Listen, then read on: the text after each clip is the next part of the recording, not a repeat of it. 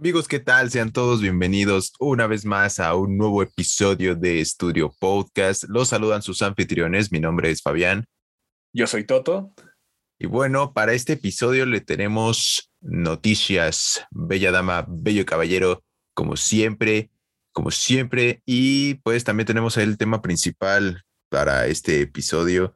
Eh, no piense que se nos están acabando los temas. Lo que pasa es que, vaya, el cine es es todo un tópico, ¿no, hermano? Así es, así es. Estamos, estamos sacando temas de, la parte más oscura del Internet.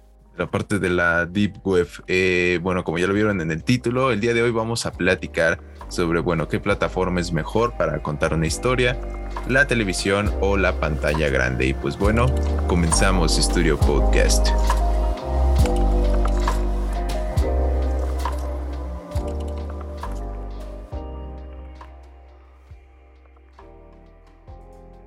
Y bueno amigos, tenemos noticias de Venom. Muchas gracias por continuar con nosotros para escuchar noticias de Venom.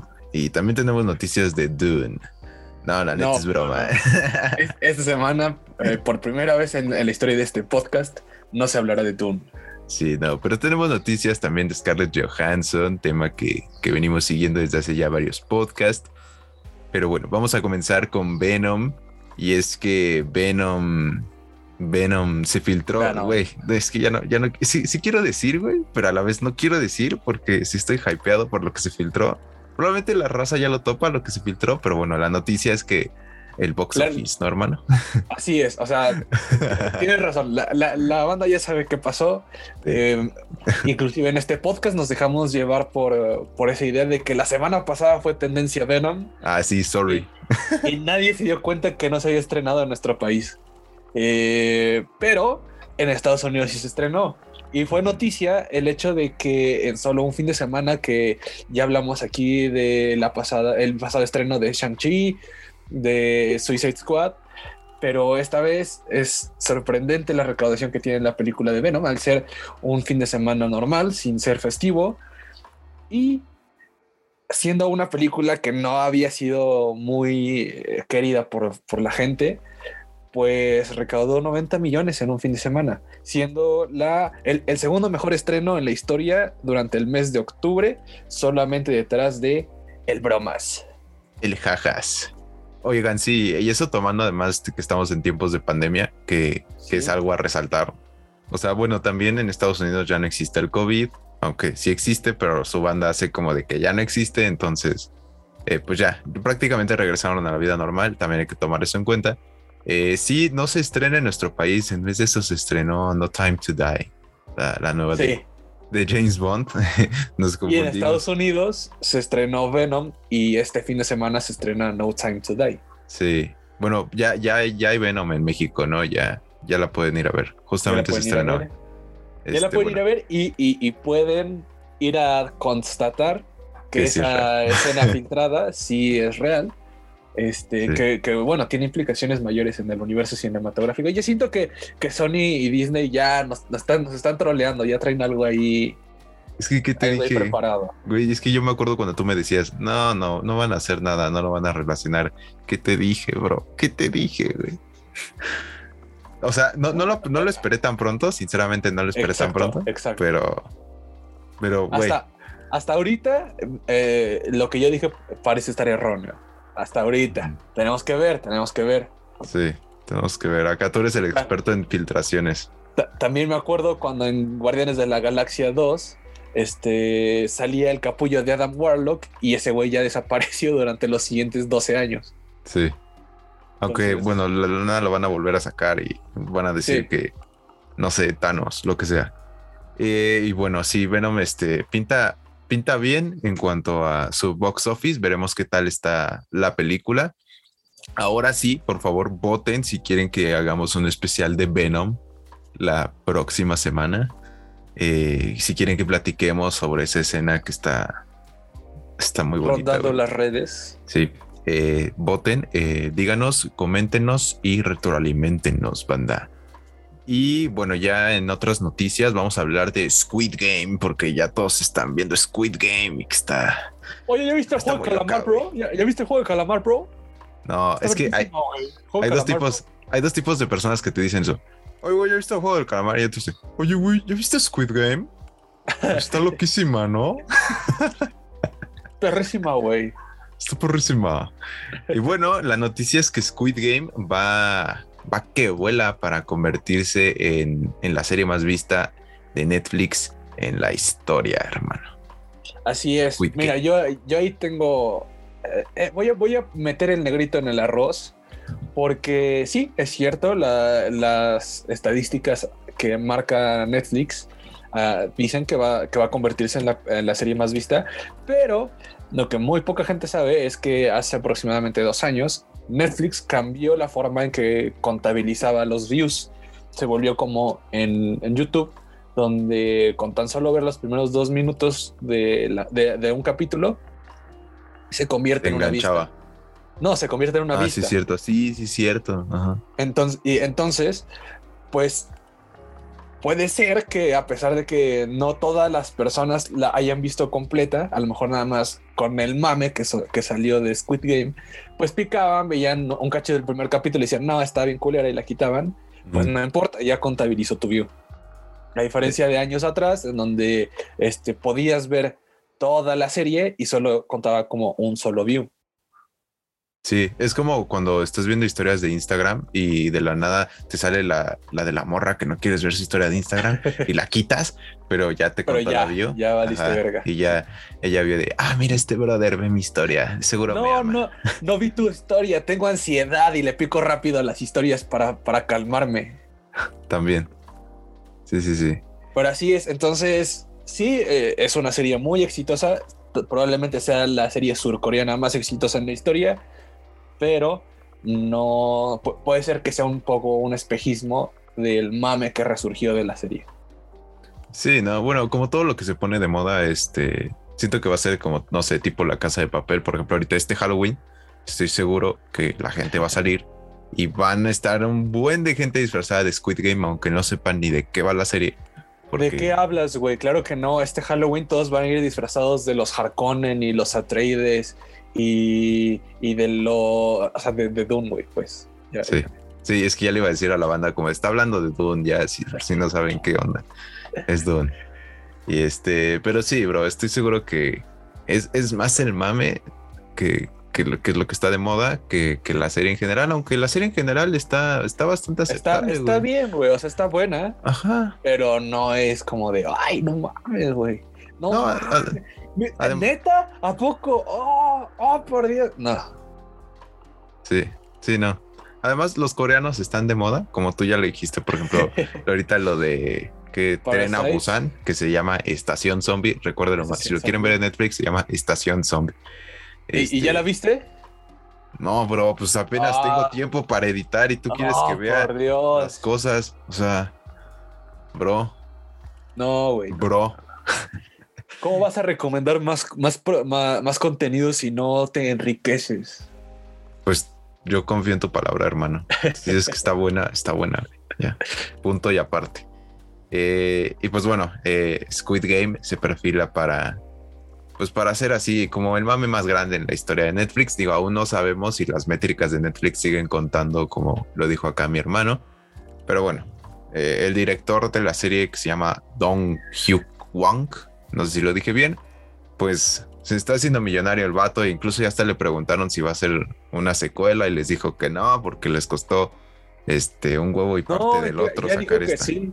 Ya dijo que, pero no dijo, que no. O sea, dijo, que, ahorita si la, dijo que si la hace, no se va a tratar sobre los concursantes, sino sobre otras cosas. Ajá, pero dijo que no, o sea, que porque la, la primera temporada literal le costó como 30 años de su vida escribirla, güey. Algo pues así. sí, güey, pero con, con, dinero baila el perro.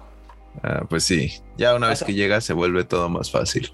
O sea, yo, yo, no dudo con que ya en estos, estos últimos días, en su casa, que de seguro vive en un pueblito chiquito de, de Corea del Sur, va a llegar eh, una flota de helicópteros donde van a bajar un equipo de escritores a decirle, mira, te caes los chicos y vamos a hacer la segunda.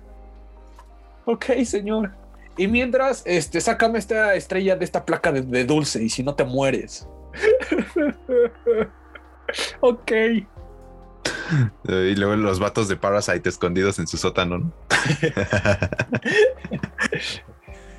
y pues bueno. Comiendo ramión, ¿no? ¿Cómo se llama esa, esa madre? Eh, Yakimeshi. Y pues bueno, eso, eso en cuanto a noticias de Squid Game. Para los que no hayan visto Squid Game, pues vayan y topenla en Netflix, pues para que entren al mame sabroso y le entiendan a los TikToks. Y bueno, en otras, en otras noticias tenemos noticias de mamacita Scarlett Johansson que, que ya ha resuelto sus problemas con Disney, o bueno, al menos eso creemos, o no, hermano. Sí, pues resulta que eh, Disney ya le dijo, ¿sabes qué? Al Chile tienes razón. Al Chile me están, me están matando en las redes sociales y estoy enamorado de ti. Así es que te voy a escribir un cheque por 40 millones de dólares. Ten, cómprate algo bonito. Y ya deja de, hacer, de armar desmadre, por favor. Ten, vete a galerías a comprarte algo. Sí, pues sí, ya este, después de que hasta, el mismo Kevin Feige se, manifestó y dijo estar enojado y avergonzado por la demanda que puso, repito y cito, mamacita Scarlett Johansson hacia la compañía del ratón, pues este, la demanda solicitó 50 millones de dólares. Sí, ¿no? 50, millones de dólares era la demanda, ¿no? Mm, para como para apaciguar Creo que sí. La verdad no, no soy abogado, güey. No, no, me fijé en la ficha de denuncia. Perdón. Bueno, el chiste es que eh, pues ya Scarlett Johansson ha ganado esa demanda. Y este, pues bueno, también si tomamos en cuenta que, que Black Widow no, no le fue tan bien comparado como, no sé, películas como eh, Avengers y Shang-Chi también. Este, pero bueno, hizo 379 millones de dólares ya en todo el mundo. Y bueno, ya súmale Disney Plus, creo que con el Premier Access, antes de que saliera de agrapa en la plataforma, este hizo 60 millones. Pues es, como de, no, no me puedes decir que no tienes dinero para pagarme, ¿sabes? Es como de, sí, bro. Es que ese era el pedo, o sea, era evidente que Disney estaba mal. O sea, estás hablando de una de las Avengers fundadoras y probablemente de las actrices más top en Hollywood en este momento y te vas a meter en ese pedo por una décima parte de, lo, dinero que te hizo ganar en dos años. O sea, la neta es que no había forma de escaparse, tenían que pagarse. Exacto. Entonces, pues bueno, la demanda solicitó más de 50 millones de dólares en, en, reparo de daños, más que nada al orgullo de mamacita Scarlett Johansson. Y pues bueno, resulta que ya ganó y, pues ya todos felices, tan tan. Secret Wars está a salvo porque también los rusos se pusieron como al brinco y este y ya. Cruella 2, Cruella 2 ya, ya se confirmó porque Emma Stone ya está ahí también. Ah, o sea, tú, tú, vas a demandar y yo no. Ah. ¿Cómo te voy a quedar atrás? y lo más importante, que sigue adelante el proyecto de The Tower of Terror, que estaba producida y protagonizada por Scarlett Johansson en el estudio Disney. Eh, ya sé que a nadie le importa, pero. No, ah, me acabo de enterar. es que era el nuevo proyecto de Scarlett. Bueno, está bien. Y, pues bueno, ya todos felices y contentos. En Disney siempre se vive feliz. Y en otras noticias, tenemos noticias de Gladiador. Gladiador, aquella película de, como dijiste la otra vez, de, máximo, máximo décimo meridio. Eh, de, padre de un hijo asesinado, esposo de una esposa asesinada. Sí, no me acuerdo en qué podcast dijiste quién era máximo, máximo décimo meridio. este, bueno, tenemos noticias de que Gladiador 2 está confirmada, ¿acaso, hermano? Está, eh, confirmada entre comillas, eh, porque no sabemos ni de ni por dónde va, ni si regresa Russell Crowe. O sea, ah, tiene que, güey. No sé, güey, fue hace 20 años. ¿Has visto a Russell Crowe últimamente? O sea, ya el, el vato podría ser Java de Hot en la, en, la siguiente temporada de The Book of Boba Fett. Bueno, sí. No creo que, no creo que regrese como máximo décimo meridio.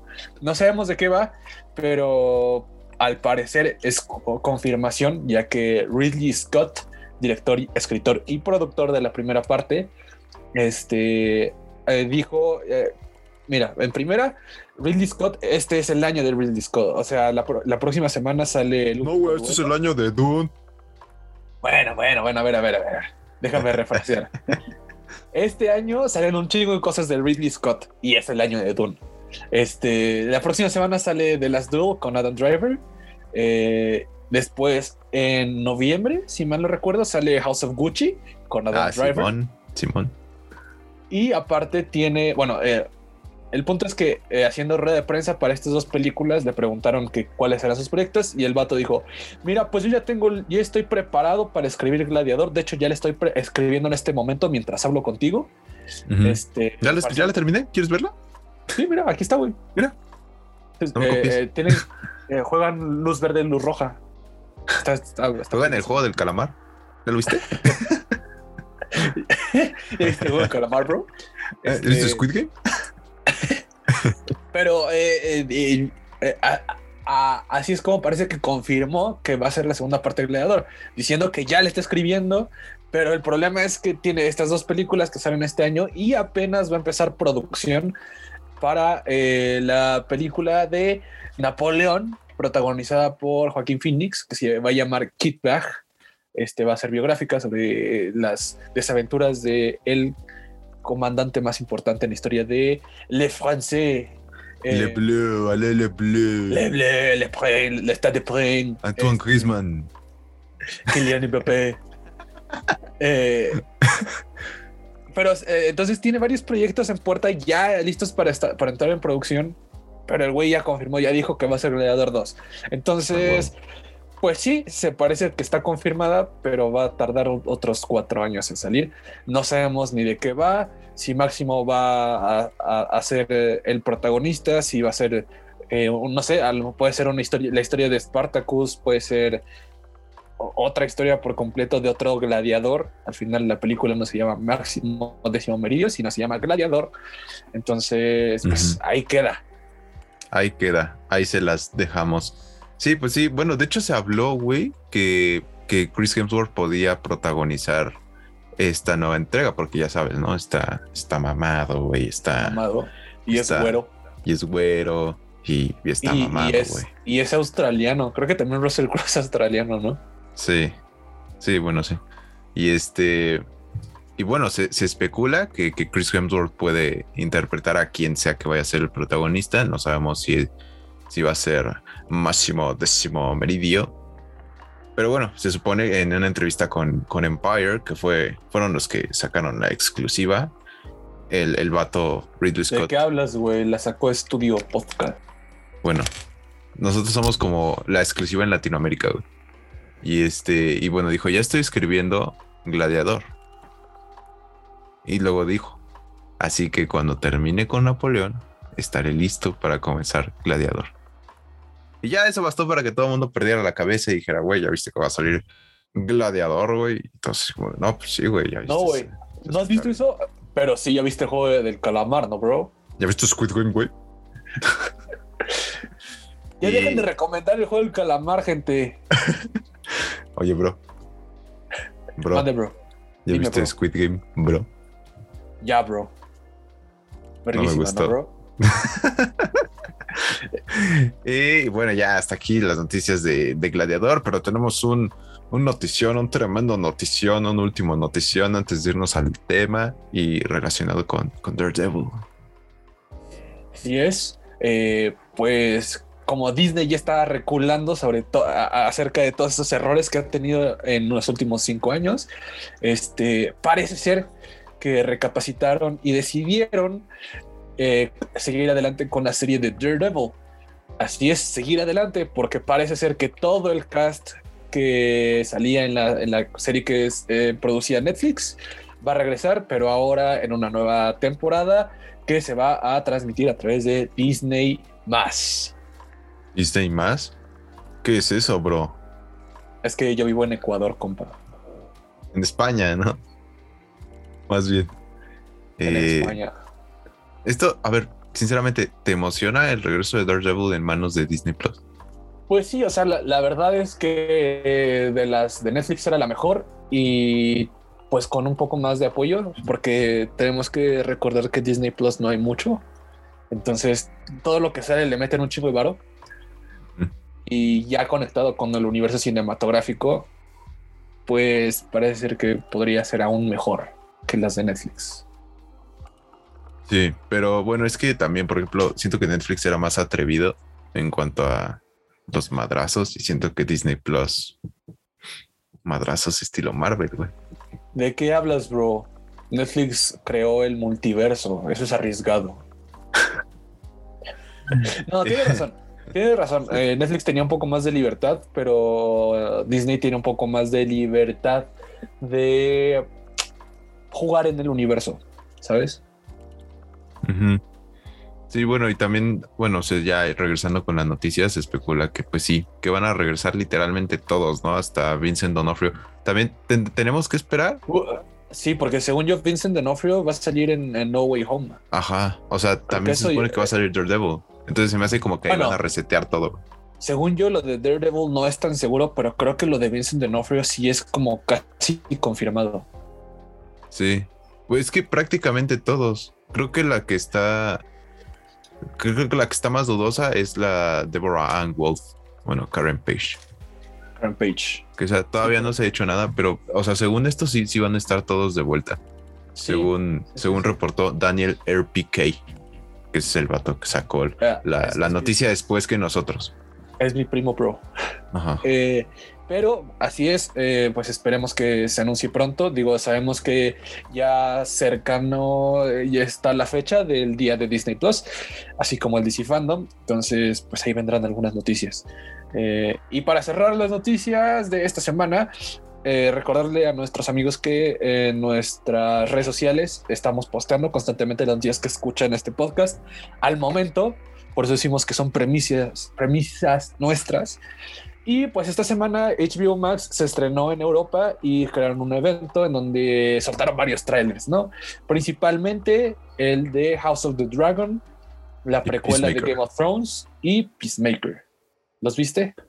Claro que los viste, los posteaste en nuestra página. Claro que los viste, pues tú los posteaste, hijo. Claro.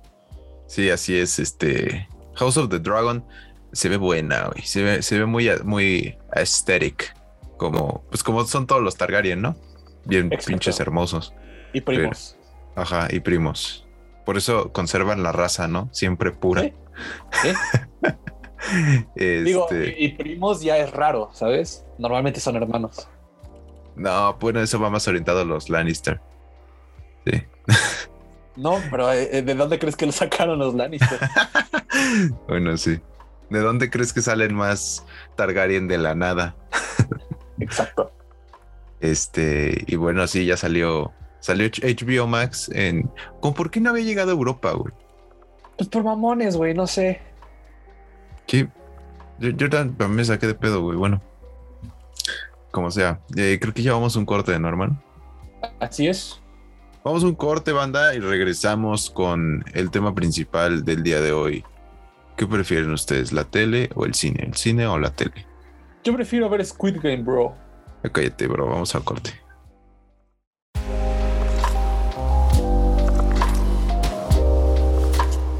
Si te está gustando este podcast, no olvides seguirnos en nuestras redes sociales. Nos encuentras en Twitter y en Instagram como arroba estudioet8. También no olvides suscribirte al canal de YouTube, en donde encontrarás reseñas, comentarios, debates y mucho más acerca de lo que te gusta. Nos encuentras como estudio La Casa de tu Entretenimiento. O bien, clica en el link que te dejo aquí abajo en la descripción.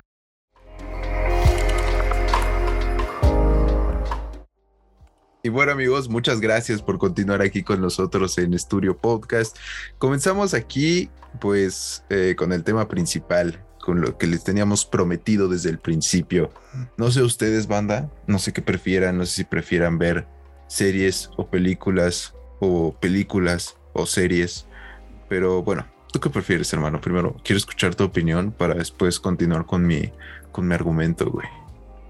Eh, bueno, creo que eh, hay que... Eh, para mí, este, son dos medios completamente distintos, pero si, si me vas a preguntar qué prefiero, creo que dentro del cine no solo se trata de un solo producto, o sea, sí viene, es la parte más importante del producto, pero se crea una ambientación distinta que te permite estar más concentrado en lo que estás viendo en la pantalla que el ver una serie. al ver una serie tienes varias distracciones y eh, al, permitirte tener tu ritmo, no sigue una estructura preestablecida por el artista en el que tú puedas apreciar lo que estás viendo. Pero también ¿Eh? cambia, ¿no? Bueno, puede, puede variar. puede variar. Este, en cuanto a lo que tú dices de seguir el, ritmo. Porque, por ejemplo, ya ahorita la mayoría de las series, pues sí, ¿no? Te entregan así como que todo el pastel y ya tú decides a qué horas comértelo. Pero ¿te acuerdas cuando salían las series todavía en tele abierta que tenías que andar pescando los capítulos así como como buen como buen fanático? Eso, eso se me hacía mejor, ¿sabes? O sea, eh, tal vez la, última serie que generó esa expectativa convencional, tradicional de ver una serie en la tele a cierta hora fue Game of Thrones. Y eh, era verguísima el esperar el domingo para que a las 8 de la noche pusieras HBO y, y sentir que estás siendo parte de una experiencia comunal, ¿sabes? O sea, no eras el único que estaba viendo en ese mismo momento la serie. Entonces, sí tenía cierta, cierta mística preferible a lo que hoy tenemos con las series de con, con, los servicios de streaming, que bueno, también en la serie, en, la tele eh, pasa, que pues la puedes ver cuando quieras. Digo. Bueno, pero ya no todas, güey. Porque, por ejemplo, de Mandalorian te la sueltan a, a las de Marvel, las de Star Wars, o sea, las que son como más demandantes pero te la sueltan el miércoles a las 3 a las 3 de la mañana y todos la pueden ver a la hora que quieran, o sea, no tiene que ser a esa hora en específico. Pero es que ya no tanto, güey, porque por ejemplo llegas como por ejemplo en Squid Game que llegas Squid Game, bro? llegas, o sea, ya ahorita a la gente lo que más le preocupa no es si veo o no la serie, sino si que llega tarde al mame, ¿me entiendes?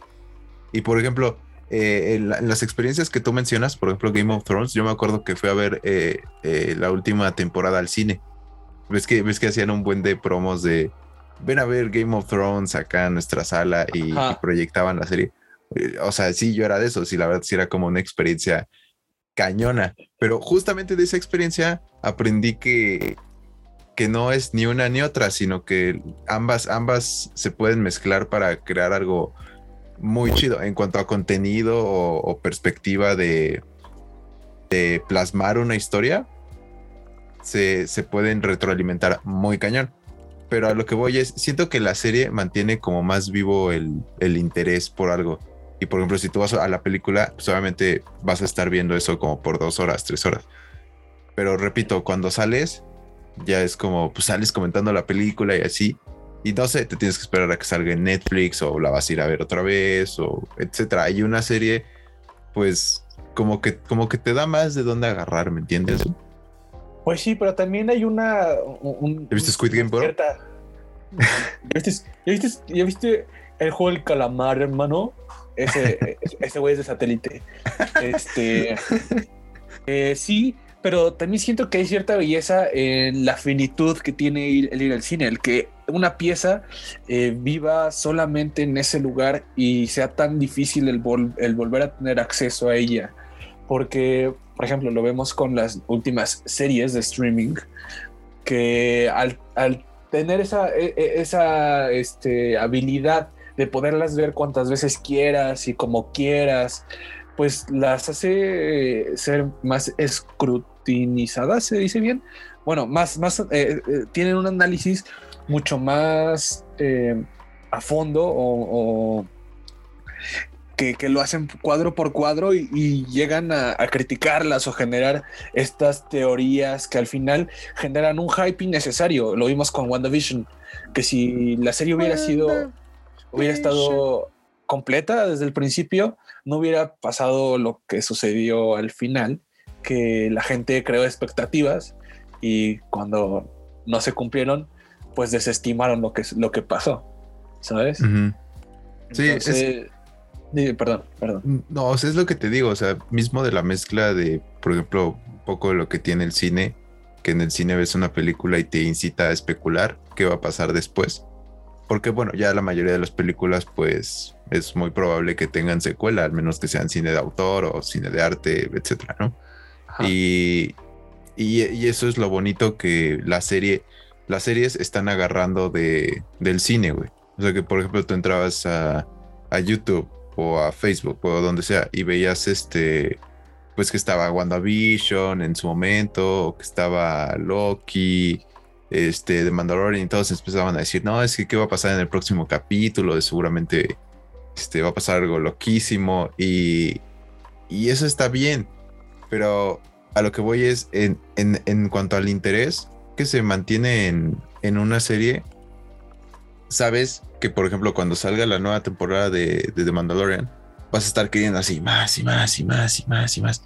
Y por ejemplo, los, el cine es como una bala que te puede salir o muy bien o te puede salir más o menos o, regular. Digo, como todo, pero a lo que voy es si, si la serie se puede recuperar como más o menos en, en cuanto vaya avanzando. Porque, por ejemplo, voy a decir, este capítulo estuvo mal, este no, este no estuvo tan chido, este estuvo muy bueno, ya hizo como sentido todo, ¿me entiendes? Y una película, si no te explicó bien en el momento y no la sentiste, ya, güey, te tienes que esperar a que, no sé, hagan un reboot o hagan la secuela o etcétera.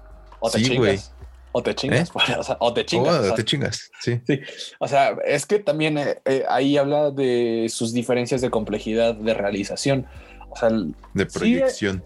es cierto que, que, que la serie puede permitirse tener un capítulo malo, ¿sabes? pero pues también si tiene dos malos y la gente le pierde interés, pues no importa que el tercero eh, fue el mejor capítulo en la historia de la tele, nadie lo va a ver.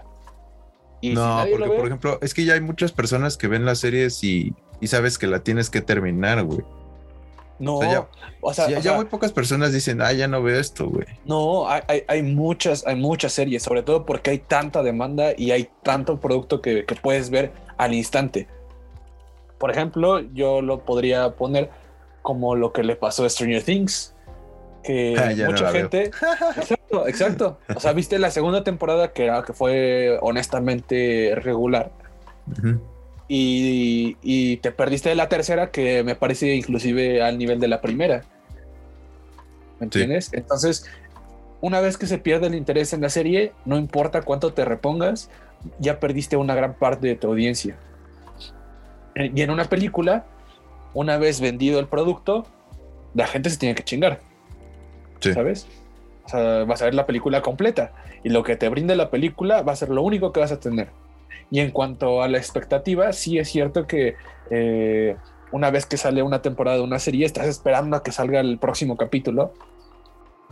Y, pero en la película ves, por ejemplo, eh, ves Endgame o ves Infinity War y estás como pinche junkie de metanfetaminas esperando durante un año, así arrancándote la piel para saber qué va a pasar. Y pues esa expectativa con una pieza de dos horas duró, duró, un año y medio. Sí. Bueno, pero pues también, güey, no es como que, eh, por ejemplo, ¿te acuerdas cuando iba a salir la última temporada de Game of Thrones? Sí. Pasó lo mismo. No, no, porque Game of Thrones se tardó tres años en salir. Pues, pues a mi favor, güey. Y, pero el pedo es que a la gente se le olvidó. O sea, la, ah, cuando, se acercaba la fecha, empezaban como, ah, sí, sí, sí, sí, pero se acabó la, sexta temporada, duró dos meses el mame y se acabó. O sea, durante a la gente se le olvidó que ya no había salido al año siguiente Game of Thrones y hasta el que siguió cuando empezaron a meterle power, ya empezó a retomar un poco, pero no es como que estuvieran esperando tanto tiempo para, para que saliera. Yo digo que sí, yo, bueno, durante mucho tiempo estuve viendo en, no sé, en redes sociales el mami y Winter's Coming y, todo eso, y nunca paró, ¿sabes? O sea, sí se bajó, obviamente. Se bajó, se bajó. Se bajó, pero no es como que digas tú, ah, ya, güey, ¿no? X. A que ya cuando salió esta nueva temporada y bueno, ya estuvo estuvo un poco de la verga. Pero, por ejemplo, ahí, el primer capítulo de esa, de esa temporada estuvo muy bueno. O sea, sí, sí te daba como a, muchas expectativas. Ya después la serie valió. Y... como por el 4 ya decías como de, mm, como que no me está gustando mucho. Sí, como que qué está pasando, ¿no? Y ya en el último capítulo fue como de, ya, güey, ya, vete a la verga, ya. Sí. Sí. No, siento que en el penúltimo, cuando este, te das cuenta que no había avanzado mucho la trama, y es como, güey, o sea, solo queda un capítulo. Que, sí. Que, que, ¿cómo, le vamos a hacer? ¿Qué chingados? Sí, sí, sí. Y es como, ah, ya, pon este güey como rey. Ya. ¿Y, eso no te parece una, una, parte que demerita las series? Que tengan tanto espacio para desarrollarse y aún así fallen. Es que depende, güey, porque por ejemplo en el, es que hay que, hay que saber segmentar el contenido y hay, hay contenido que está que ves qué pasa. O sea, que por ejemplo lo orientan mucho a la pantalla grande y, y, resulta que en la pantalla grande no funciona bien, no se desempeña de buena manera. Y después se dan cuenta que dices, oye, ¿por qué no lo convertimos en una serie? Porque normalmente pasa eso. O sea, si, si quieren hacer una película de algo y al final el proyecto no se concreta como, como está planeado en, el cine, este, lo convierten en serie para ver si pega. Entonces, es, como ese juego de espacios, ver qué encaja en qué. Entonces, las series, por lo general, su, material encaja en, la manera en la que están contando la historia. Se me hace más, se me hace más este grave, por así decirlo, que, que sí, que las series la caguen al momento de contar una historia porque es como de tienes, tienes más tiempo, tienes más margen de maniobra que en una película. Pero también siento que la recompensa es más grande, güey, por lo mismo, porque se, puede mantener un interés. un interés más, una onda expansiva de interés más, más grande que, bueno, no, más duradera que, que una película. Es que depende, güey. O sea, porque obviamente me vas a decir, güey, es que Infinity War. Sí, güey. Pero, no, o sea, hay, que ver. dejemos de lado esos grandes blockbusters, pero hay películas que mantienen hype hasta ahorita, o sea, que son arregadas en la cultura. Y las mejores series en la historia de la, de la humanidad. También. No tanto, güey. O sea, son muy contadas. O sea, por ejemplo, en sitcoms, eh, Friends. The Office. No, ni siquiera The Office. O sea, The Office es más de culto, no, no está tan arraigada en la cultura. Siento que, por ejemplo, Friends, sí. Eh, y, fuera de Friends, o sea, sí, Seinfeld fue la primera, pero no tiene ese, e, e, ese hype. Este, es que también depende desde dónde lo mires, la más contemporánea, pero tampoco lo tiene, güey. Y eh, en las mejores ranqueadas, pues tienes Los Sopranos, que es de las que durante mucho tiempo fue considerada la mejor serie en la historia de la televisión y muy poca gente la vio, güey. Muy poca gente la ha visto al día de hoy.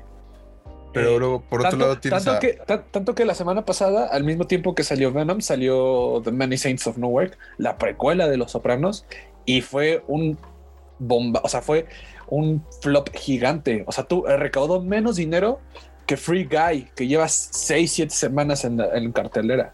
Entonces, eh, y, y, eso es un reflejo de una, una, serie que fue bastante victoriada, que tuvo muchos fans, que, la, que el final de temporada fue muy sonado y ya ahorita les vale verga. Pero es que también puede pasar lo mismo en las películas, güey, que hay películas que están muy escondidas, como por ejemplo lo que, lo que dijimos en el podcast pasado.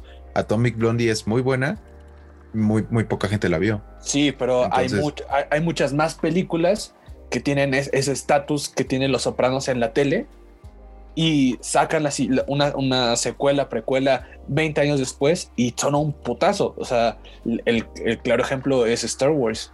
O sea, sacaron. Bueno, güey. Pero... Tuvo, pero tuvo, tuvo tres oportunidades. O sea, la primera fue un la, la, trilogía eh, inicial fue un putazo. Después sacaron las precuelas que, a pesar de ser malas, en la parte comercial. No, y en la parte comercial fueron un exitazo, güey. O sea, todos la vieron. Y después sacaron la trilogía de las secuelas. Y e igual no le gustaron a la gente, pero aún así son las, eh, tienen récord en taquilla. E, e, inclusive hoy en día, que puede ser un reflejo de eh, cuánto tiempo ha pasado de que vivimos en una nueva normalidad, que el estreno que, es, que se está buscando superar es el de Rise of Skywalker.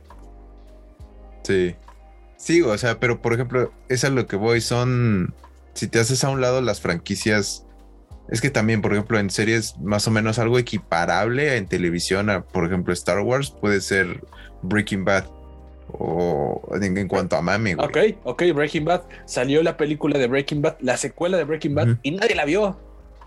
Sí, la del camino. Sí, bueno, nadie la vio. Sí, pero por ejemplo, mucha gente, no todas, pero mucha gente se pasó a ver Cold Soul. ¿Me entiendes? es como si sacaras. pero no alcanzó el mismo mame.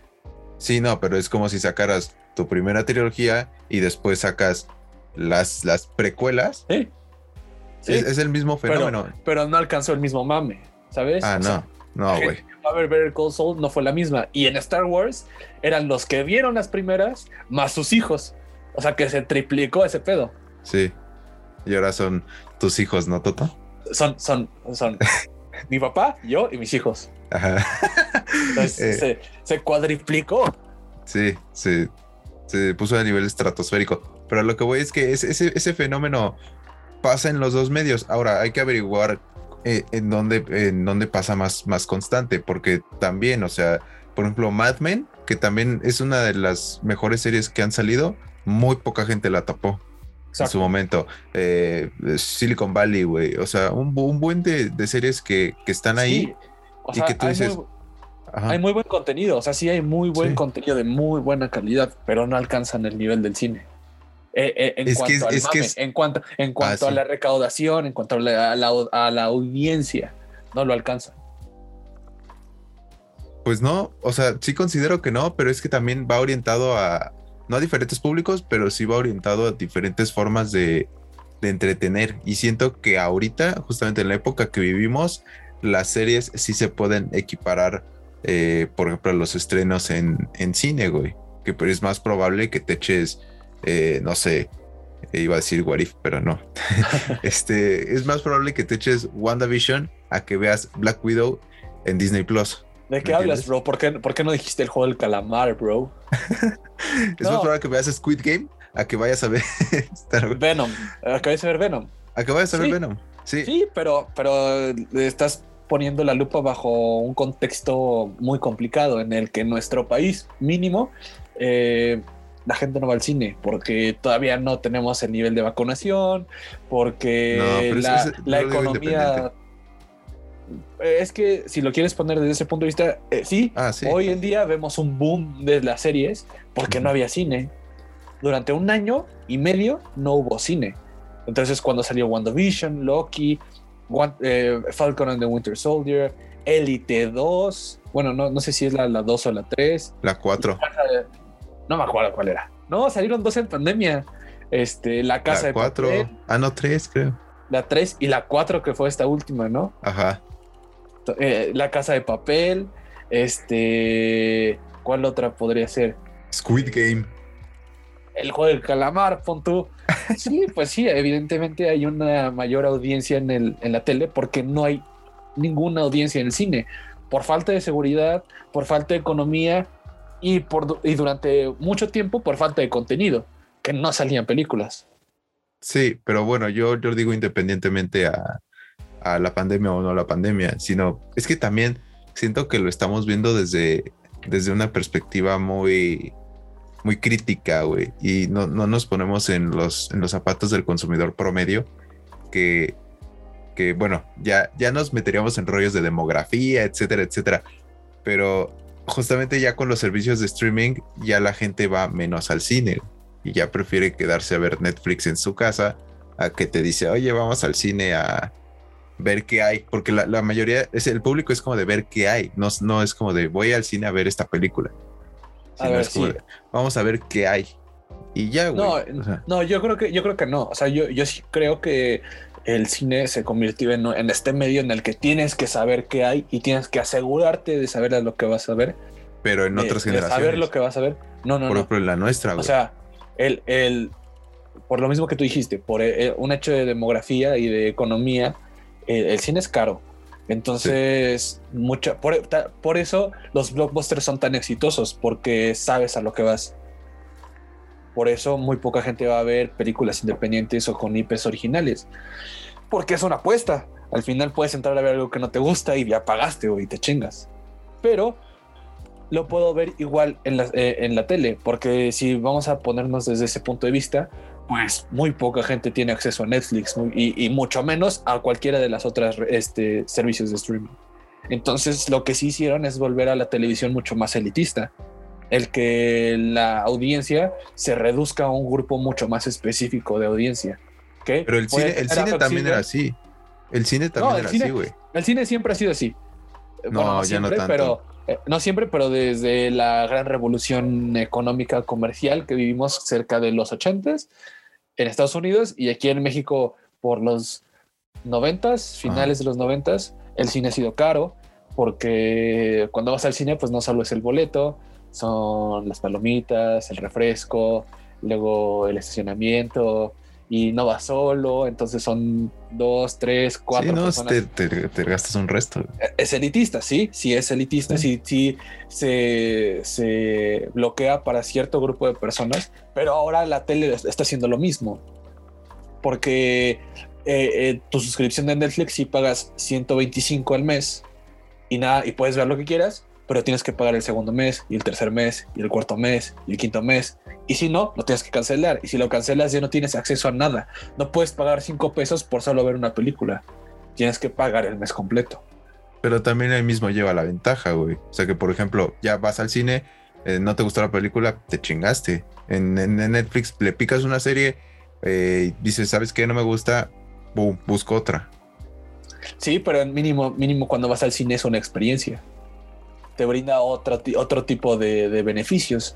Si te chingas, a lo mejor la película está mala, pero pues ya te comiste tus palomitas, ya te, comiste, tomaste tu refresco y estuviste en una sala oscura, mínimo el audio no, no falló.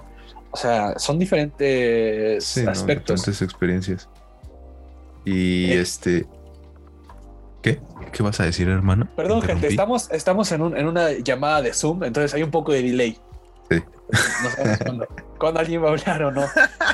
Este, pero eh, eh, entonces, si, si vas a, poner ese argumento sobre la mesa de que ya el, cine, pues tienes que, ya, muy poca gente eh, va al cine constantemente porque tiene que, que estar seguro de lo que va a ver, pues también en la tele, porque ya no pasan series en la tele, sino las pasan por servicios de paga.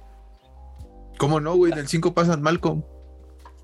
Ah, bueno, me retracto, me retracto, sí. cualquier cosa eh, pierde frente a Malcolm. Tienes razón. Y el juego del pulpo también lo pasan en TV Azteca. Eh, eh, el, juego del pulpo al mojo de ajo. Sí, sale la bebecita Bebelín. o sea, es que ese es el tipo de contenidos que tienes en la tele abierta. No tienes Game of Thrones, no tienes Breaking Bad, no tienes nada de eso. Eh, eh, eh, en lugar de Breaking Bad tienes Metástasis. Ah, sí, güey. Pero también, también no se te hace como que el contenido de las series es un poco limitado. O sea, en cuanto, por ejemplo, no sé si te pasa que entras a, a tu servicio de cable y le vas pasando y están pasando justamente eso. O sea, entras al mosaico de HBO y es muy probable que en HBO Signature estén pasando una serie que tú ya viste y que incluso ya terminó. Y le estás pasando igual a las películas y, acaban de, meter apenas los estrenos de cine de hace dos meses. Y, no, se te hace que está como un poco limitado más, más en cuanto a las series, güey. De todos, o sea, no solo de, HBO, sino de, de todos. o, sea, al haber tantos Creo que esa es una gran diferencia.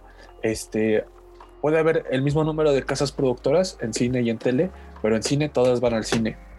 Y en tele, cada una va a su canal. Entonces se distribuye como sea. Y aunque y si no tienes un canal, pues te, te prohíbes el, acceso a varios contenidos. Y ese canal probablemente nada más tenga una o dos buenas, entonces la transmiten una y otra y otra y otra y otra y otra y otra vez. Sí, o sea, limitado en cuanto a calidad, ¿no? Porque es obvio que entras a, Warner a las 8 de la mañana y está Friend.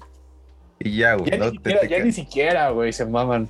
Mínimo estaba chido, pero ahora ya Friends es exclusivo de, HBO, de, HBO, de HBO Max. Sí, bueno, antes se la campechaneaba con Friends y The Big Bang Theory. Eso es una mamada, güey. O sea, ya ni siquiera puedo ver Friends en el canal de Warner. Ahora tengo que ver por HBO. Pero ves, ves, es a lo que voy del mame, güey. O sea, Friends ya duró años, güey. Sí, por ejemplo, ahorita, ahorita tú, tú entras a, a donde sea, a HBO, que también luego pasa estrenos de, de otros estudios. Este, hasta que salió Disney Plus. Eh, que entrabas y veías Infinity War. Y es como, güey, ya la vi tantas veces que ya, güey, qué hueva. Y le cambias. pues sí, güey. Pues sí, pero, pero estás súper hypeado por Spider-Man. ah, sí, güey, pero por Black Widow. Y por Eternals, pues es que son lo mismo. Eh, eh, eso es otra cosa. Que ahora el cine tiene su, su propia estructura serial, ¿sabes? Como que ya las, las eh, el MCU no es una película, no es Infinity War, sino que es el MCU, que son como capitulotes, que solo salen una son libros, güey. Capitulotes, güey, de un librote. Que, que, salen una vez cada cuatro meses. Entonces, y, generan ese hype. Sí, sí, es, es un poco copiando esa estructura serial que lo que pasó en Infinity War influyó en Endgame y lo que influyó en Endgame influye en Spider-Man y lo que influye en Spider-Man influye en WandaVision y en Loki y ahora en Black Widow y en Shang-Chi y en Eternals. Entonces todo está conectado, entonces todo es un hype. Puede que se te olvidara Infinity War, pero está súper hypeado por Spider-Man gracias a Infinity War. Sí, pero eso, eso ya va más enfocado a lo que tú dices, güey, de ir al cine y ver qué está pasando pero a lo que voy es del consumo día a día. Que, güey, ¿tú qué prefieres? En un lado está. En, Fox está pasando Deadpool y en Warner está Friends. ¿Qué, qué ves, güey? Es que en definitiva, si voy a ver una película, la prefiero ver en el cine, güey. Aunque sea vieja. pero yo no hablo aunque de sea vieja. Pues es que es, es, parte del medio. sí, o sea, eh, pero sí, te dije que sí está bien, pero que eso es como como aparte, que, que también es lo que nos falta hacer, ponernos en, los zapatos del, consumidor promedio, güey. Que, es lo que... tú dices, que la gente ya no va al cine, güey, pero no es porque hay, ahorita esté la pandemia, sino porque la gente no iba al cine desde antes, o al menos son segmentos de, mercado muy específicos, que pues están eh, más o menos actualizados y que están esperando algo. Como tú dices, es que yo voy al cine a ver algo pero ya la raza que, por ejemplo, dice, pues vámonos al cine a ver qué hay, ya esa raza se perdió en Netflix, en HBO, eh, en, todo, porque ya tienen todo el contenido, ¿me entiendes? No, eh, pero es que es la misma raza, güey. O sea, es, lo mismo que te digo. O sea, y, el ejemplo de Friends es, es claro. A lo mejor esos grupos que no pueden ir al cine a ver lo que quieran, que tienen que estar seguros de que van a ir a ver Spider-Man porque saben que Spider-Man es buena, pues es la misma, es la misma raza que no puede ya ver Friends en, su tele porque ya ahora es exclusiva de HBO. Entonces es, el, eh, eh, es generar el mismo eh, efecto de limitar tu audiencia, el mismo efecto de ser elitista en cuanto a la audiencia que llega a ti. Entonces, si, si, vamos a poner que la gente que no puede al cine, que prefiere ver una serie o en, en la tele o ver una película, pues ya también tienes que poner el elemento de que muchas de las series que están en tele ya no salen porque ya son exclusivas de servicios de streaming. Entonces tienen que pagar lo mismo que pagarías por ir a ver una película. Y ya por eso los servicios de streaming, bueno, los canales te meten el servicio de streaming por el simple hecho de tener su canal. No todos, porque si tienes Warner no tienes HBO Max, pero si tienes HBO, que tienes que pagar lo mismo que si pagarías la plataforma, tienes la plataforma. Eh, entonces, eso es lo que está sucediendo, que ya eh, la, gente que alcanzó a contratar un, servicio de cable que también es poca, ya tampoco tiene el, acceso a las series que tendríamos hace dos años. Y entonces tiene que pagar su servicio de cable y el servicio de, streaming. O pagar el, paquete, el paquete grande de cable. Entonces ese es el mismo factor que la, que, la gente ya no puede al cine, pues sí, pero la gente ya tampoco va a poder ver eh, tampoco puede ver The Mandalorian porque tiene que contratar Disney. Y eso no te lo dan aunque tengas Disney Channel, güey. No, güey. Eh, eh, ni, aunque haya sido Disneylandia, güey. Ni aunque tengas Disney XD. Ni aunque hayas visto el juego del calamar, bro. Exacto, bro. Pero entonces, o sea, en resumen, pues tablas, ¿no? O sea, siento que todos los, que, los dos, los dos este, medios como que extraen algo el uno del otro, güey. Y que siento que, que sus consumidores son como, pues la mayoría por igual, güey. O sea, que es fácil que te vean una serie y que te vean una película en los parámetros que nosotros estamos mencionando, ¿no? Porque no vamos a decir todo el mundo ve películas, güey. Sí, claro. Y pues sí, en conclusión, como que los dos, como que se están amalgamando los, los dos medios. Este, la, la, tele está copiando cosas del cine y el cine está copiando cosas de la tele. Y pues cada vez se hace más caro. Exacto. Y deposítenos, por favor. por favor. Este, y bueno, creo que ya concluimos el tema de hoy. Vamos a darles una pequeña recomendación a la banda para que se entretengan, para que nos comenten qué es lo que está pasando en los servicios de streaming. Así es. Así que. ¿Otra vez empiezo yo como cada semana?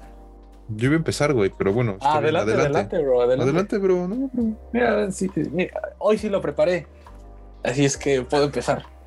Hoy sí lo eh, preparé. ¿Ves ese cinismo? No, las oficinas de estudio trabajamos a lo que más da, güey. Ahí les te voy a dar una, recomendación mucho más actual de lo que he estado dando últimamente. Eh, se trata de una serie que acaba de salir hace probablemente dos semanas en Netflix, que creo que ha estado en el top 10, pero pues con el nombre del juego del calamar se ha perdido un poco. Se llama Misa de Medianoche, Midnight Mass. Eh, Dicen que está buena, no le he topado. Está buenísima. Para mí es la mejor serie de vampiros que se ha hecho en la historia. ¿Desde Brad Pitt? Ah, no, esa no era serie. Esa es película. Ya, ya viene la serie, ya viene la serie de entrevista con el vampiro. Sí, sí, sí. Este, no, pero eh, es una serie de vampiros. Tiene, evidentemente es de, es de terror.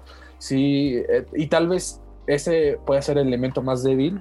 Pueden ser un poco eh, jumpscares baratos, pero aparte toca temas de religión, de creencia, de evolución, de, este, de la muerte, de, e, es bastante profunda y, aborda el tema de los vampiros desde una perspectiva eh, tal vez no tan original, si es algo que se tenía contemplado, el punto de una deidad, pero lo, lo, aborda desde una manera muy filosófica y eh, eh, está muy bien construida. Puede llegar a ser un poco melodramática, pero eh, lo vale, o sea, porque está filosofando en cuanto a el ser humano y su evolución. No sé, se me hace la mejor serie de, de vampiros hasta la fecha y pues se me hace excesivamente superior al juego de calamar, bro.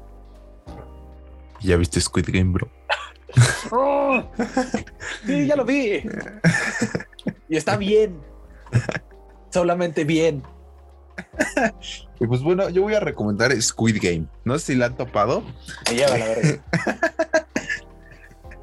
Ah, no, banda, no. Bueno, yo voy a recomendar una serie que está en HBO Max. Eh, no es recomendable para que la veas con tu pareja porque pues está está un poco darks en cuanto a eso. Pero bueno, se llama Scenes from a Marriage. Está protagonizada por Oscar Isaac, por Jessica Chastain o Jessica Chastain, como prefiera. Y este. Y bueno, es, o sea, la trama, la trama es simple, ¿no? Es este una pareja que está como que está en proceso de divorcio. No, no sé si ya están divorciados, sigo averiguando, la sigo viendo. Pero pues el chiste es que le meten como, como un buen de melancolía, güey. Como un buen de. de no de filosofada, güey, pero como mucha retrospectiva en cuanto a las relaciones no matrimoniales, pero bueno, sí matrimoniales, obviamente, pero sí le meten más retrospectiva cuanto a las relaciones como de ser humano a ser humano, güey. Que siento que eso se pierde muchas veces durante, durante la relación de pareja no sé cómo decirlo, ya sean novios, esposos, etcétera, como que se pierde la noción de que eh, con quien estás es, es, un ser humano. Luego, luego, por ejemplo, no sé cuándo, escuché este comentario, no sé si tú lo dijiste o alguien más lo dijo, que es como No, güey, lo vi en, Twitter, lo vi en Twitter, este, y era de un, jugador profesional que, que, ahorita que se fue WhatsApp y Facebook y toda la onda, puso en Twitter, pude, pude hablar con mi esposa ahora que, que Facebook y WhatsApp ya no existen. Es muy buena persona. Ándale, pues si se identifican con eso, pues hagan de cuenta que esta serie es para ustedes porque va más que nada al realismo. Eh, sí, realismo es, es. ¿Mande? El realismo mágico de Jodorowsky.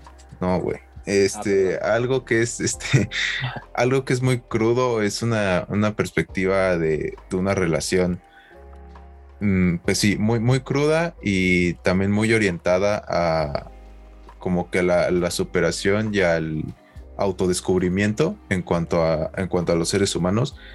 Está, está buena, tiene, tiene sus momentos de como que de explosión de en cuanto al, a las escenas, pero también tiene sus momentos de, de retroalimentación, que todo, todo te explica por, qué está pasando y, cómo lo están sintiendo los protagonistas. Las actuaciones son, están muy cabronas.